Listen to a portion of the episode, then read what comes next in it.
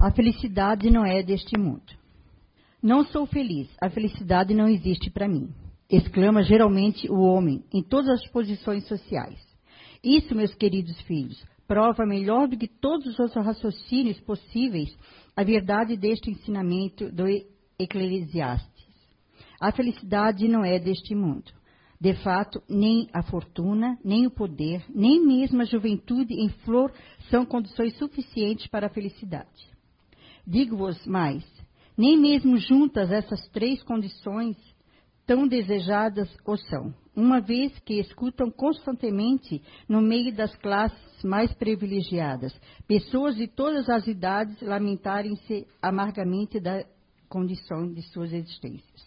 Por isso, é difícil entender como é que as classes trabalhadoras ativas invejem com tanta cobiça a posição daqueles que a fortuna parece ser favorecida.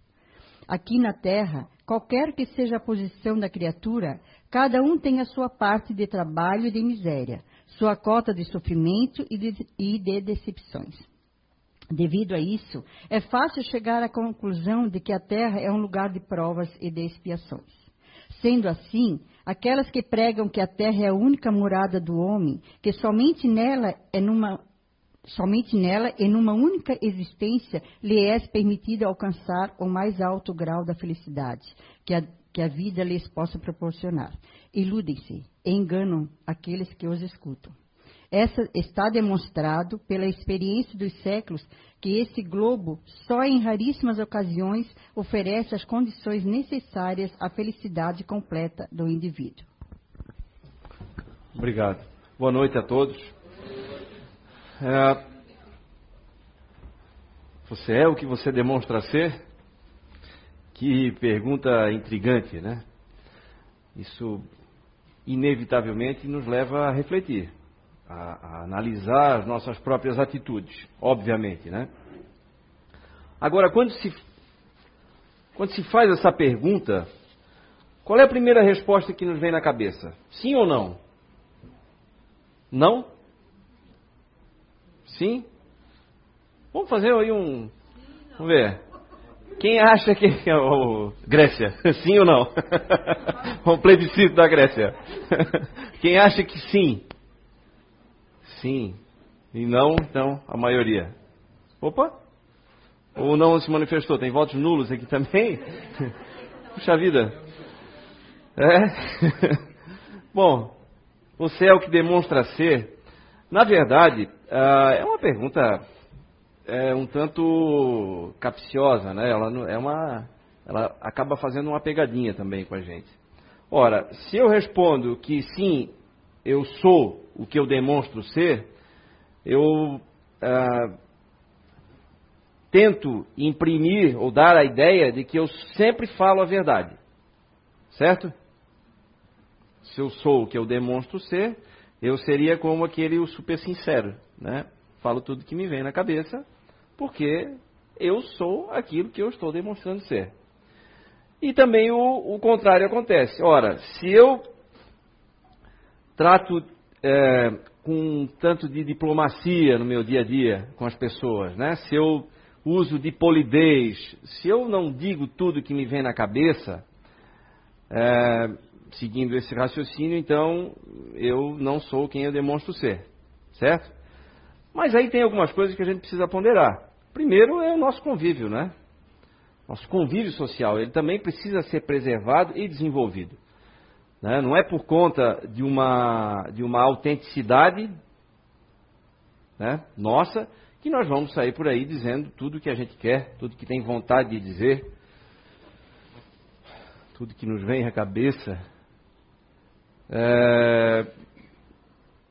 E também o contrário, né? Como é hoje muito comum, nós já vamos chegar lá. Deixa eu só passar aqui um, um comecinho aqui pra gente. Um exemplo de do que muitas vezes não deve ser dito. Não é que não pode, mas não deve, vai ser inútil. Certo? Mudou alguma coisa aqui, Robson? Opa, vai executar. Então, aqui tem uma campanha de doação de órgãos, olha só isso aqui. Eu preciso dizer uma coisa para vocês. Rosa, eu odeio seu feijão. Ana, minha filha, eu acho seu marido um panaca. Júnior, Desculpa. odeio com. Faltou o som ali, desculpa. Sou obrigado a repetir, gente. Ele é muito curtinho, não posso perder nada aí. Eu preciso dizer uma coisa para vocês. Rosa, eu odeio seu feijão. Ana, minha filha, eu acho seu marido um panaca. Júnior, eu dei o comando da empresa para o seu primo porque eu acho que você não é lá muito inteligente. Boas notícias, senhor Arnaldo. Essas dores no peito são só gases. Tem coisas que a sua família não precisa saber. Mas se você.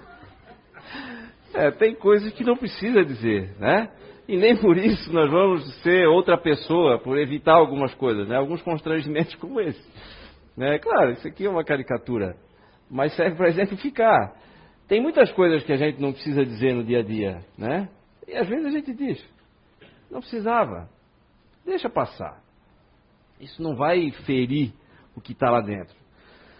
Agora, o que eu vejo de mais grave nisso tudo, nisso tudo é o oposto. Hoje, nós somos reféns da imagem. Nós projetamos uma imagem perante as pessoas e aí viramos refém dela. Um exemplo disso, Facebook. Nunca as pessoas foram tão felizes e sorridentes, né? Quanto agora. Eu nunca vi tantas mulheres com os lábios da Angelina Jolie, né? Selfie, Instagram também. Eu nunca vi tanto amigo meu comer tão bem na vida, né? Cada prato lindo, né? Com taça de vinho e tal, copo de cerveja numa praia linda. Gente, é, um, é uma epidemia, né? Que nós, a gente se envolveu nisso sem se dar conta, na verdade, mas que virou uma epidemia mesmo. E eu vejo que é grave, porque nós realmente estamos reféns dessa imagem que nós queremos projetar de felicidade. Hoje ninguém mais pode ser triste. Ninguém pode ter momentos de raiva. Não pode. Ninguém pode estar sozinho. Porque nós não permitimos isso. Nós criamos essa teia. Acabamos ficando enredados nessa, nessa coisa de, de, ser feliz a qualquer custo. Nós não podemos demonstrar fraqueza, não podemos demonstrar solidão, nada, nada do que é negativo. E aí, através das redes sociais, a gente faz a melhor pose, a melhor cena possível e tchum. Posta ali, né? Faz um post, como a gente diz. E aí a busca por, por curtidas é um negócio absurdo, né?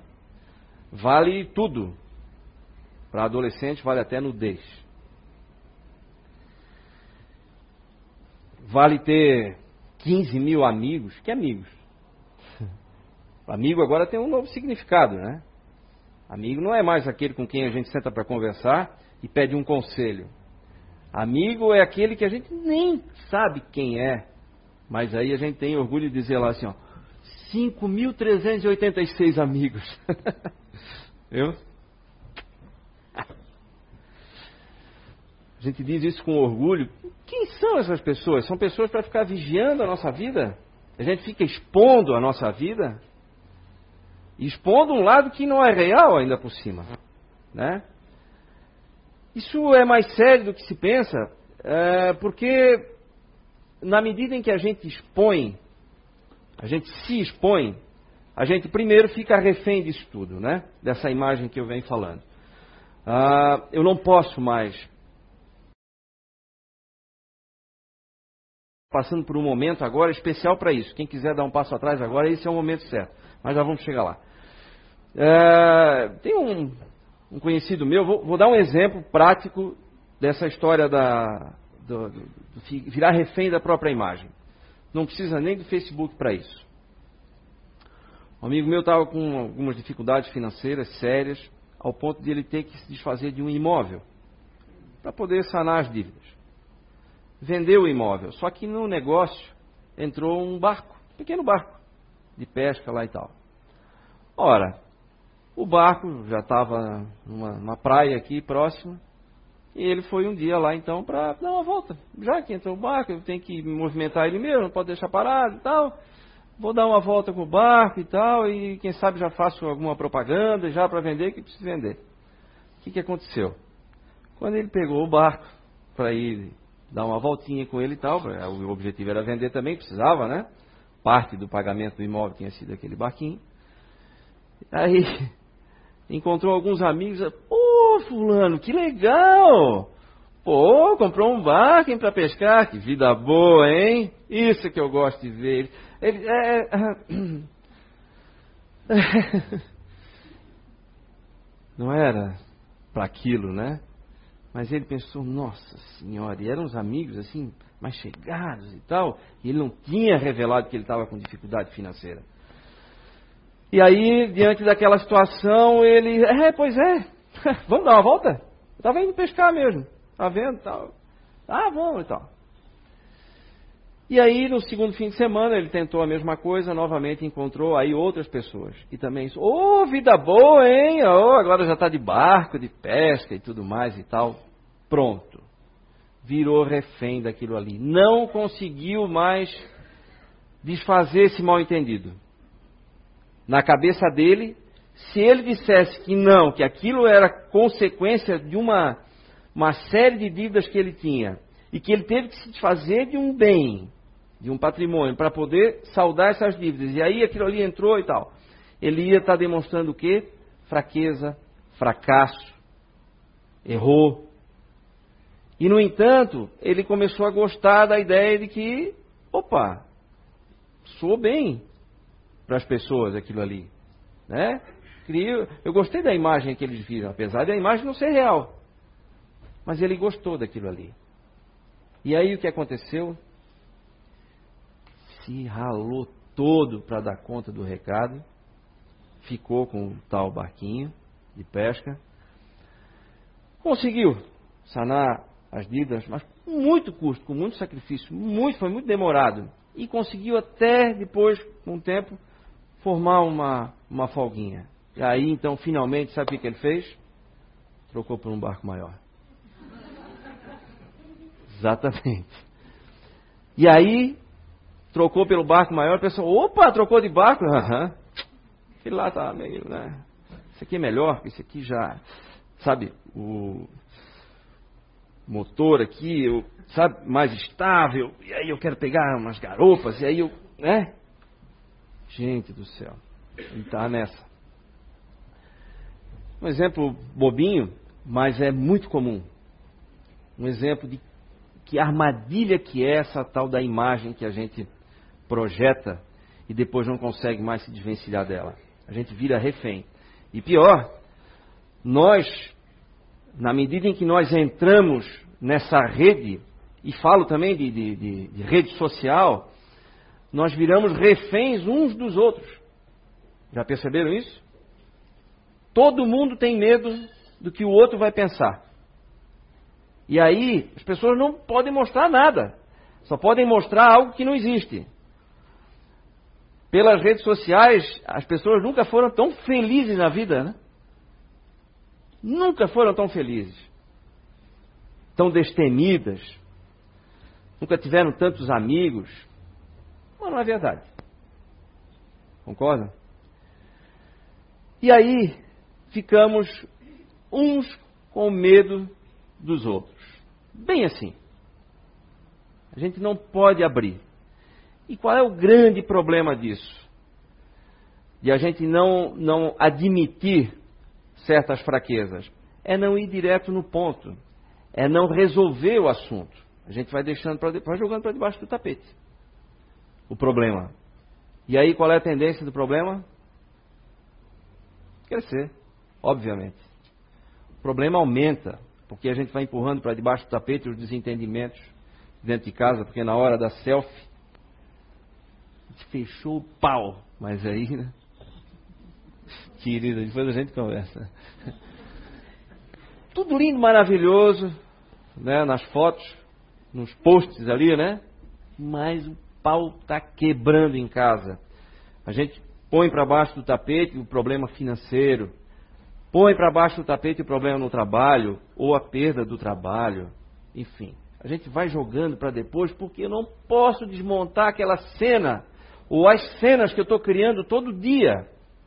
Aliás, tem uma pesquisa americana que revelou que os brasileiros é, passam quase, praticamente, quatro horas diárias na frente do computador em redes sociais. Gente, quatro horas diárias é meio período de trabalho. Normal, praticamente. Olha o que, que dá para fazer em quatro horas diárias.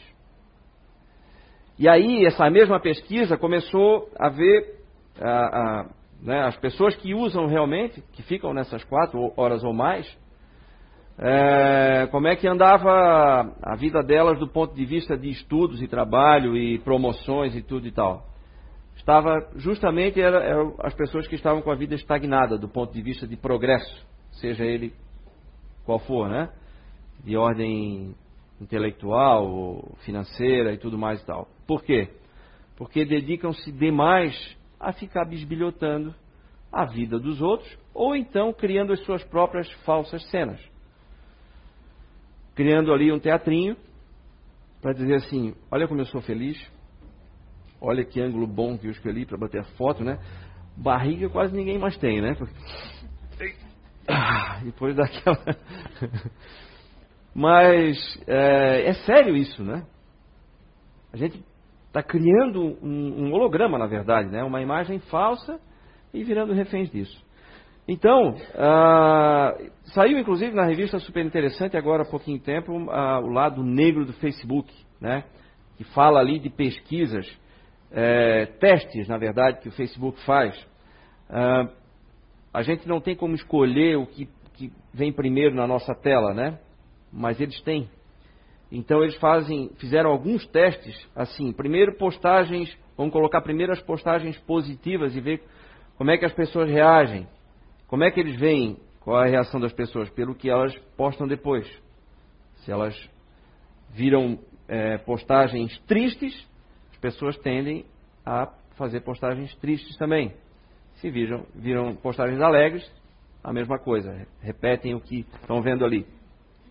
Então, assim, uma facilidade de, de manipulação do humor né, nosso, incrível. Por quê? Porque a gente desliga praticamente o cérebro e entra ali é, numa, numa análise assim boba, né? superficial. Eu não digo que a gente não possa usar, né? até como entretenimento. Né? Tem muita coisa boa que a gente tira dali, tem muitas, muitas boas frases, né? alguns vídeos engraçados, outros interessantes, emocionantes e tudo e tal. Mas o que eu me refiro aqui é o excesso. E é o que eu vou postar. Né? Tem gente que não para de postar coisa o dia inteiro. Eu não sei como é que trabalha. Acho que não trabalha. Né? Está o tempo todo aparecendo alguma coisa ali, alguma postagem. Fulano mudou a foto de perfil. Mas muda a foto de perfil quatro vezes num dia. né? No Instagram, a mesma coisa. Tem coisa boa? Tem. Deve ter muita gente que fica chateada comigo, com solicitação de amizade. Eu raramente aceito alguém porque eu não conheço. E eu não quero que as pessoas saibam cada passo que eu estou dando. Né? Para que isso? Nós falamos outro dia aqui sobre a influência energética que as pessoas exercem umas sobre as outras. Ah, e o poder que isso tem de, de prejudicar ou de destruir os planos nossos. Né? Ora, quando nós temos um plano, um projeto pessoal, e ele, ele ainda está nascendo, nós ainda tamo, estamos criando ele, ele precisa ser tratado, e isso não sou eu que estou dizendo, isso nós temos aqui na literatura espírita vários escritores, desencarnados ou não, falando sobre isso, explicando sobre isso, que os nossos projetos, os nossos planos têm que ser tratados como um bebê, ou melhor, como um feto, tamanha a fragilidade dele no início. Por quê? Porque ele depende quase que única e exclusivamente de nós, da nossa própria energia e do que nós conseguimos agregar a ele. Como é que nós vamos agregar? Como é que ele vai tomando corpo? Quando eu vou juntando elementos que vão viabilizar aquele projeto que eu tenho. Pode ser um negócio novo, né? Uma, uma microempresa, ou qualquer negócio que eu for montar, pode ser um projeto novo de, de mudança de cidade, de profissão, qualquer projeto pessoal. E aí eu começo a agregar elementos. Ora, se eu pretendo mudar de profissão, eu preciso me instruir sobre determinados assuntos novos, né? Então, qual é o elemento primeiro que eu preciso agregar? Onde é que eu vou buscar esse conhecimento? Seja lá numa, numa nova faculdade, uma pós-graduação, um curso técnico. E aí, esse projeto precisa somente desses elementos principais. Ele não precisa de interferências. Quais são as interferências? Sabe que estou pensando em morar em São Paulo. Não falei nada, falei nada nem para minha esposa, sabe? Estou pensando aí, acho que eu vou ganhar um momento, lá vai ser melhor para mim e tal. E aí, eu falei para quem? Falei justamente para um amigo meu que morre de inveja de mim. E aí ele vai pensar assim: meu Deus do céu, eu sempre quis ir para São Paulo. Como é que o Júnior vai antes de mim? O que, que ele fez? Nossa, eu dormi de touca. Pelo amor de Deus, eu tenho que fazer alguma coisa. Ele não pode ir antes de mim. Outro dia encontro o Júnior. E aí, Júnior, já foi para São Paulo? Não, tô quase, já estou quase arrumando as malas, tá? A coisa está funcionando. Ai, que desgraçado. E aí eu começo, esse meu amigo, começa a trabalhar, muitas vezes inconscientemente, para que o meu projeto se desfaça. Vocês já ouviram falar no olho de seca-pimenta, né? Antigamente tinha os, as benzedeiras, ainda tem hoje, mas tinha muito, tinha os benzedores também, que benziam o gado. Alguém já ouviu falar? Né? Lá, lá em São João tinha muito isso, antigamente. Então, é, por exemplo, o gado tinha um, um problema, eles benziam a distância e o gado ficava bom. O que, que é isso? São os magnetizadores. Só que nós não sabemos quem é magnetizador. Nós não conhecemos as pessoas. E muitos dos magnetizadores também não sabem que são. Mas têm um grande poder de influência energético. E essas pessoas podem interferir grandemente, brutalmente nos nossos projetos. Por isso é que eles precisam ser protegidos, como um feto mesmo. Porque são frágeis. Ora, basta perceber o quê? Que tudo começa pelo pensar, certo? O pensamento é energia, mas é uma energia muito sutil. Então, como ela é uma energia sutil, qualquer outra energia vai poder influenciá-la. Só não vai sofrer influência quando o teu projeto estiver grande, já estiver se concretizando, já estiver somado a outras pessoas, se for o caso, né? E aí já começa a ganhar força, já começa a ganhar robustez. Fica mais difícil para uma pessoa destruir, né? Ou atrapalhar. Por quê? Porque aí já tem outras pessoas envolvidas que também querem que ele dê certo, estão trabalhando para que ele funcione também vão ser beneficiadas por ele, muitas vezes, e aí a coisa começa a tomar corpo. Muitas vezes, em casa, é um negócio complicado, mas eu, eu mesmo já fiz a experiência, não é por maldade, mas é que às vezes, o marido e a mulher, por exemplo, a, a mulher está com um plano, o marido está extremamente preocupado, com medo, pode atrapalhar, ou o marido está com algum plano e a esposa é extremamente cautelosa, insegura, e aí vai começar, pode começar a minar esse projeto. Então, silêncio.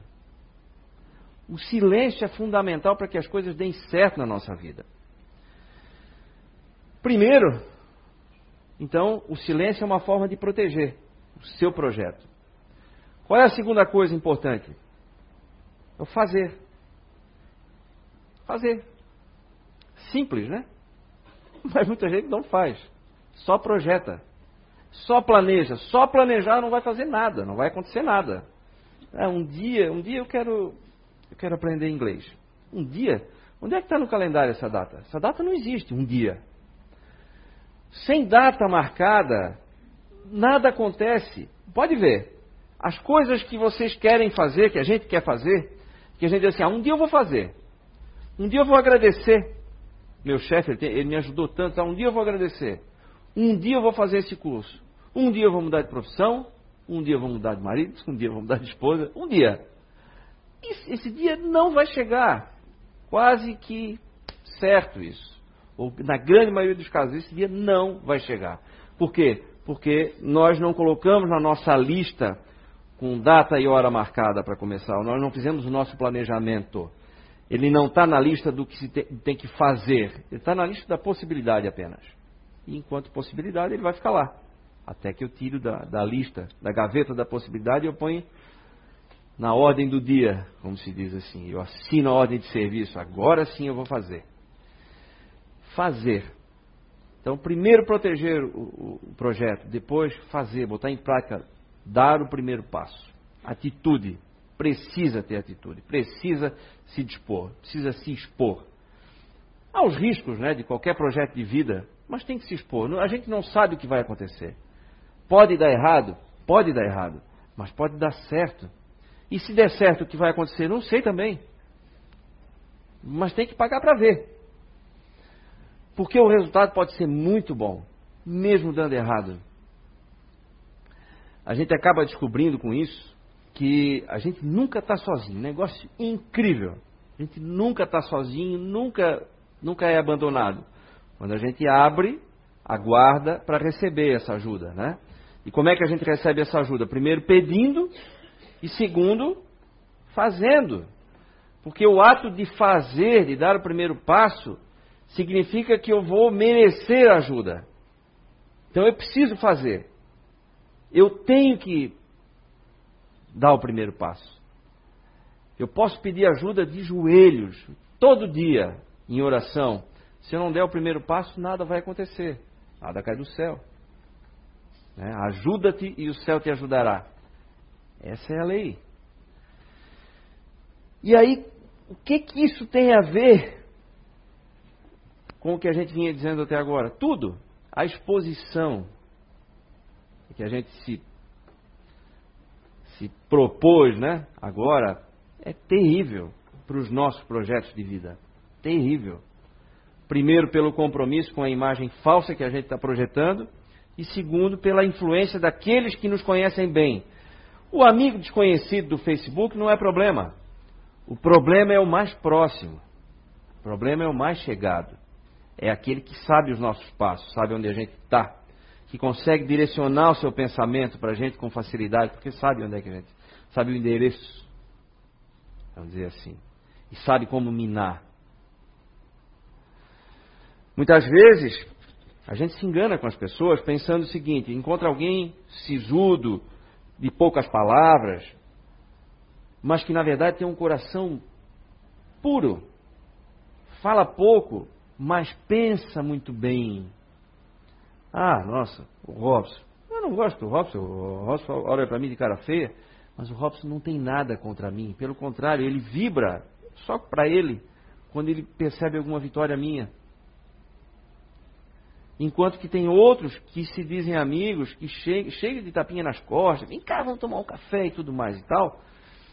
Mas, no entanto, está morrendo de inveja por qualquer pequeno avanço que a gente dê na vida morrendo de inveja. Se a gente prestar atenção, a gente vai perceber. Se a gente ficar no Matrix, a gente não nota isso. A gente acha que está tudo bem, que está tudo certo. Mas não é assim. Essas coisas acontecem de verdade. Né? Acreditem ou não. é lógico que, que acontece. Né? Então, nem todo mundo que não mostra os dentes para a gente é nosso inimigo, mas também nem todo mundo que dá tapinha nas costas é nosso amigo. Por mais que diga, nossa, somos amigos há 30 anos. Que amigo, né? Então, é importante que a gente faça essa reflexão e entenda que é, não tem problema se eu não demonstro externamente o que eu estou sentindo aqui. Isso não é. Pode ser por proteção, pode ser para o meu próprio bem. Né?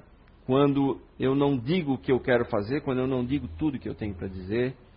Né? Eu estou economizando? Estou, mas é para o meu bem. E é para o bem que vão ser beneficiados depois.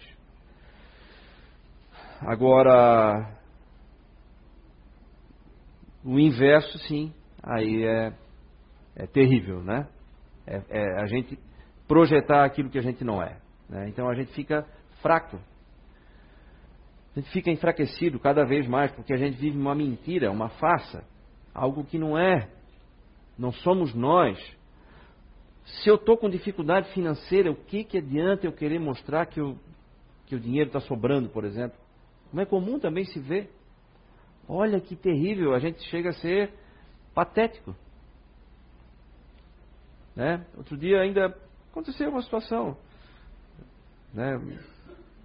Uma conhecida também, eu sei que estava com sérias dificuldades e tal.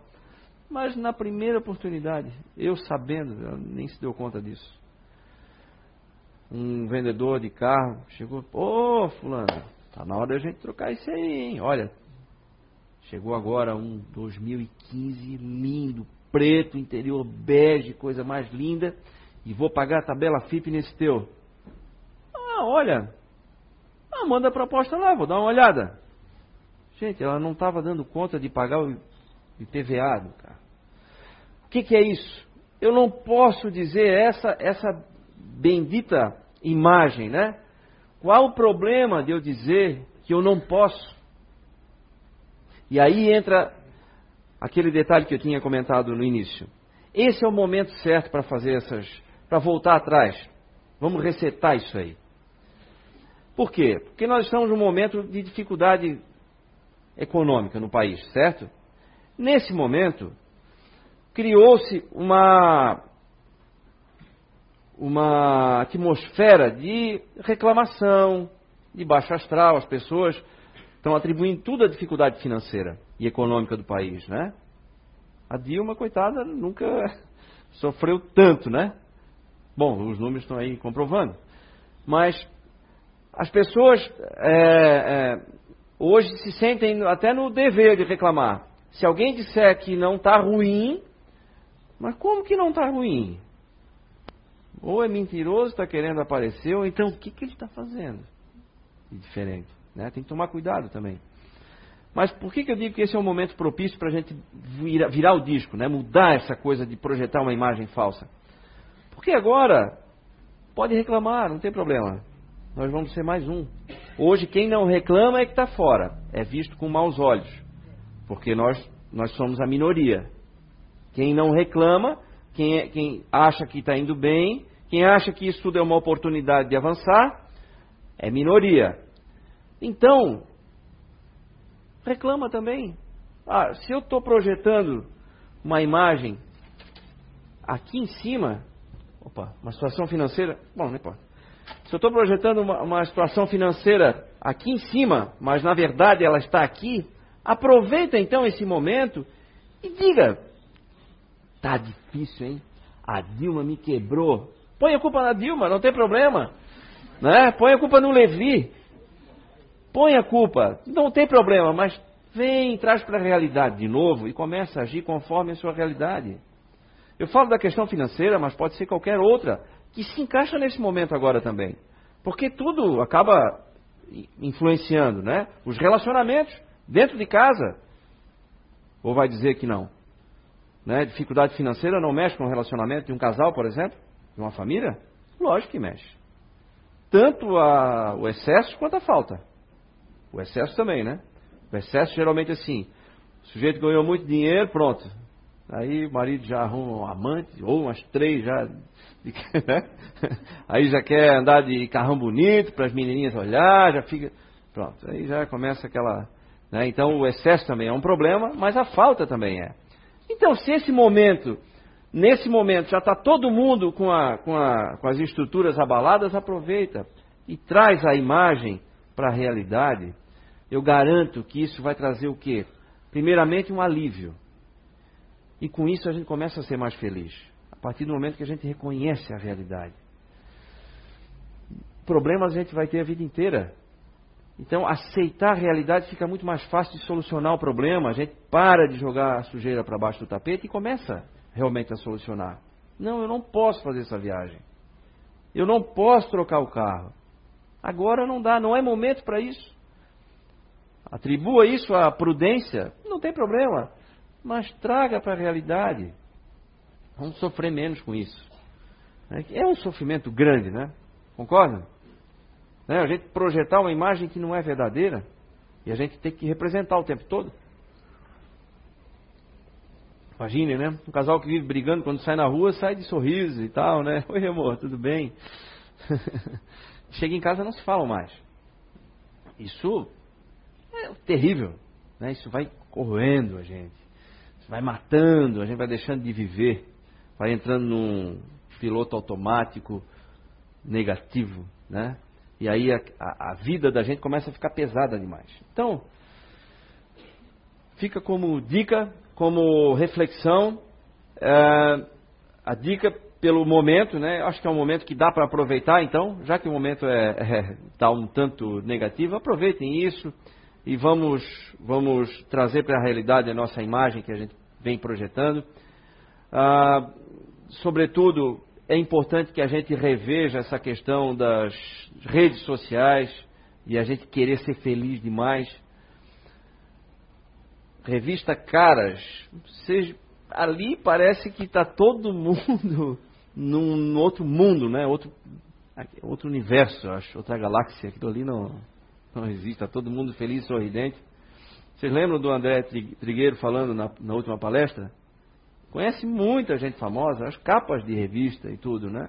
É tudo igual. Todo mundo tem problema, gente. Então não vamos ser infantis ao ponto de achar que na vida do outro tudo é mil maravilhas. Só porque a roupa tá bonita, a empresa vai bem e apareceu nos jornais. Isso não tem a ver. Não tem absolutamente nada a ver. Então, vamos nos preservar mais. É importante para a nossa própria saúde. Né? Vamos manter a nossa saúde mental e espiritual. Ah,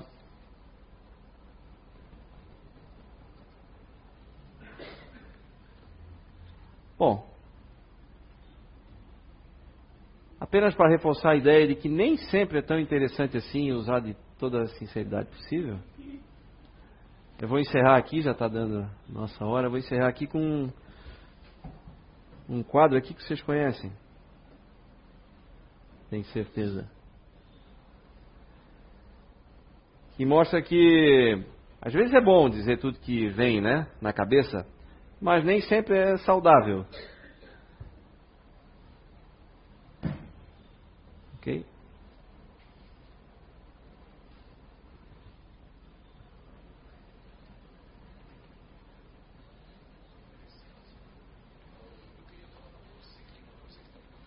Fabrício está sem som, Fabrício.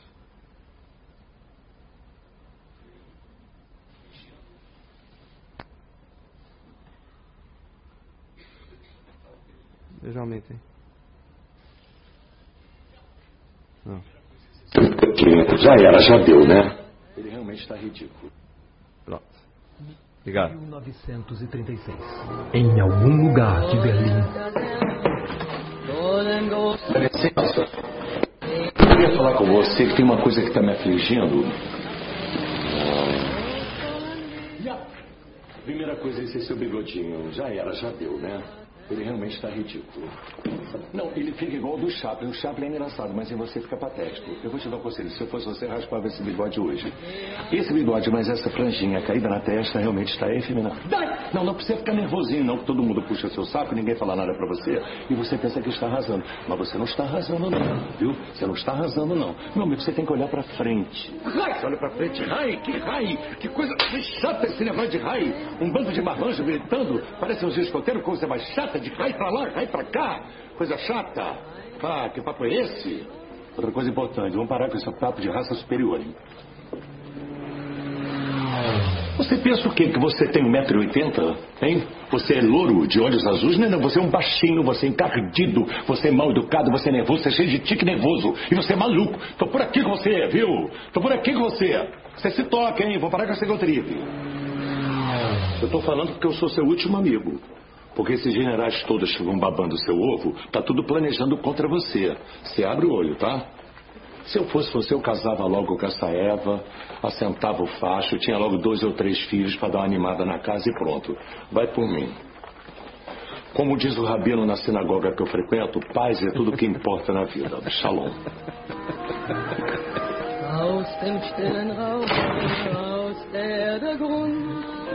Hebt sich wie Traume dein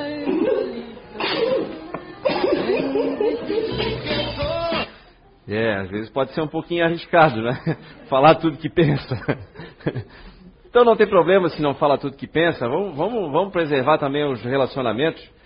Porque ah, até lembrei aqui de um caso que aconteceu comigo. Eu, quando eu conheci a minha esposa, fazem alguns aninhos, a gente se conheceu no colégio, eu não gostava muito dela, assim, não ia muito com a cara dela. E ela também não ia com a minha cara. Que engraçado, né? Eu conhecia as amigas dela e tal, mas ela nunca, nunca chegava perto e tal, e eu também, nossa, não se mistura. E, e fazem 25 anos já que a gente se conhece, somos casados, temos filhos, tudo. Então, é, a imagem engana, né? E como engana muitas vezes. A primeira impressão, e essa primeira impressão fica por muito tempo, muitas vezes também. Porque a gente só quer enxergar aquilo ali que viu na primeira vez e pronto. E as pessoas também mudam, né? Não estou dizendo que esse foi o caso, mas é, a gente muda o tempo todo. O tempo todo. E às vezes a gente fica preso àquela imagem lá do passado. Nossa, mas. E não é assim.